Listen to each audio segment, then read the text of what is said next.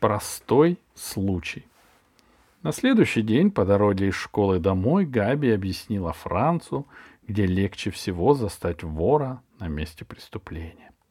В супермаркетах и торговых центрах, сказала она, воров там просто уйма, ведь люди, они как сороки, так и норовят чего-нибудь украсть.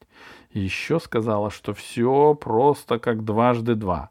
Надо только пойти в магазин и незаметно наблюдать за покупателями. Когда заметишь, что кто-нибудь что-нибудь свистнул, вора надо схватить и сдать директору магазина. Франц не знал, что на это ответить, и просто сказал «Ага». Габи хотела пойти с Францем в большой торговый центр на главной улице сразу после обеда, но Габина мама не разрешила. «Сначала сделайте уроки», — велела она. Францу задали написать сочинение про воскресную прогулку всей семьей. Не меньше, чем на страницу. Но он уже целую вечность не гулял с папой и мамой в воскресенье. По выходным родители не хотят никуда ходить. Они хотят отдыхать в тишине и покое. Так что сначала эту прогулку надо было придумать, и Франц попросил Габину маму ему помочь. Когда все было придумано и записано, Габина мама взялась проверять примеры по математике, которые Габи быстро-быстро накалякала в тетради. Увы, семь примеров из двенадцати были решены неправильно. Габина мама вырвала из тетради страницы с неправильными примерами, и Габи пришлось решать их заново. Когда Габи и Франц наконец закончили с уроками и собрались уходить, было уже четверть пятого. «Мы пойдем в магазин», — сообщила Габи маме. «В галерею на главной улице». «Вы что, вскрыли свои свинки-копилки?» — удивилась Габина мама. «Покупать мы ничего не будем», — сказала Габи. «Просто посмотрим». Как ни странно, это была чистая правда. Перед входом в галерею Габи сказала, «Поймать кого-нибудь легче всего в отделе косметики. Там полно всякой мелочи, которую без проблем можно спрятать в сумке. Франц опять пробормотал только. Ого. Отдел косметики был на первом этаже, прямо у входа. Габи потянула Франца вдоль стеллажей, где стояли коробочки с кремами и тенями для век, тюбики губной помады, бутылочка лака для ногтей, флакончики духов и банки с солью для ванн. Наконец они добрались до широкой колонны. «Здесь мы устроим засаду», — прошептала Габи Францу. Они спрятались за колонной. Франц выглядывал с одной стороны, Габи с другой. Через полтора часа, когда Франц все ноги себе отстоял, раздался голос из громкоговорителя — он объявлял, что уже почти 18 часов и до закрытия торгового центра остается 3 минуты. «Главное качество сыщика — терпение», — сказала Габи по дороге домой. «Завтра мы наверняка кого-нибудь поймаем». Франц подумал. Хорошо бы до завтра она забыла про эту детективную скукотищу и завела себе какое-нибудь другое хобби. Но надеялся он зря. На следующий день снова пришлось отправиться с Габи в магазин. И снова они прятались за колонной в отделе косметики. Каждые несколько минут Габи начала, начинала кого-нибудь подозревать. Но всякий раз подозрения оказывались сложными. Все подозреваемые дисциплинированно шли к кассе и платили за выбранный товар. Вечером Франц был злой-призлой. Мама, конечно, это заметила. «Опять Габи обидела?» — спросила она. Франц покачал головой и рассказал, чем они с Габи занимались два последних дня. «Ой, такую ерунду только Габи может придумать», — рассердилась мама и собралась пойти к соседям, чтобы все рассказать Габиной маме. Но Франц попросил ее этого не делать, если она не хочет осложнять ему жизнь. И мама с ним согласилась. «Только завтра сам скажи Габи, что ты больше не хочешь ловить воров», — сказала она. «Обещаешь?»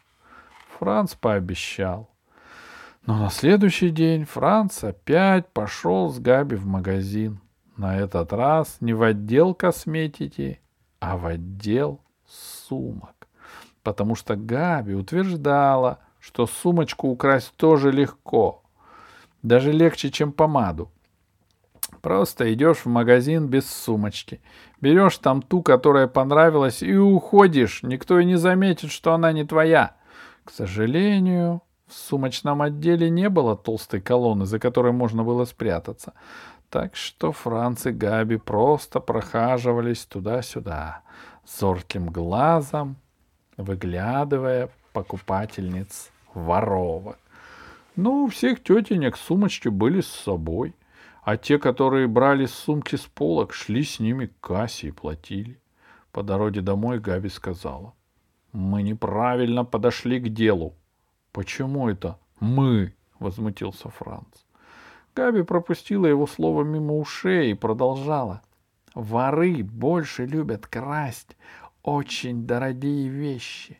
Завтра будем их подстерегать в ювелирном отделе. Вечером Франц изо всех сил старался не показать, что опять очень сердит, а когда мама спросила, что он делал после обеда, ответил, «Ой, ничего, день был ужасно скучный». И это было правдой. Все лучше, чем часами простаивать в магазине, сказала мама в утешение. Врать маме Франц не любит, но держать язык за зубами, сказал он себе, это не вранье. На четвертый день Габи и Франц ловили вора в ювелирном отделе, снова спрятавшись за широкой колонной. И вдруг кто-то их схватил. Позади них стоял маленький худой мужчина с усами. Одной рукой он держал Франца за воротник, другой — Габи за руку. «А ну, пошли!» — прорычал усач и потащил Габи и Франца в комнату, на двери которой было написано «Служебное помещение». Он захлопнул дверь, уселся за письменный стол и погрозил пальцем. «Я уже несколько дней за вами наблюдаю», — сказал усач пока вы еще не решились что-нибудь стащить. А чтобы и не вздумали попробовать, объявляю вам категорический запрет на вход в наш универмаг, чтобы я вас здесь больше никогда не видел. Но мы, мы, мы же просто хотели... Голос у Габи стал таким же писклявым, как у Франца, когда он сильно волнуется и Франц от ужаса вообще не мог выдавить из себя ни звука. «Радуйтесь, что я ничего не сообщаю вашим родителям и в вашу школу», — сказал усач. «А теперь убирайтесь, и пусть это послужит вам уроком. Знайте, детектив торгового центра видит все». Франц и Габи вывалились в коридор. У Франца лицо было белым, как снег, у Габи — красным, как помидор. Схватив Франца за руку, Габи скатилась вниз по лестнице, словно за ними гнались стая диких собак. Только на перекрестке перед универмагом она остановилась и простонала. «Он принял нас за воров!» Франц не ответил. Он все еще не мог произнести ни слова. Немой, как рыба, он тащился вслед за Габи домой и поклялся себе, что никогда, и никому, даже маме, даже перед смертью ни единого слова не скажет про этот ужасный день. Ему хотелось как можно скорее забыть и магазинного детектива, и все, что произошло в его кабинете. Но одно крошечное утешение у Франца все-таки было. Уж теперь с Габиными играми в сыщиков наверняка покончено.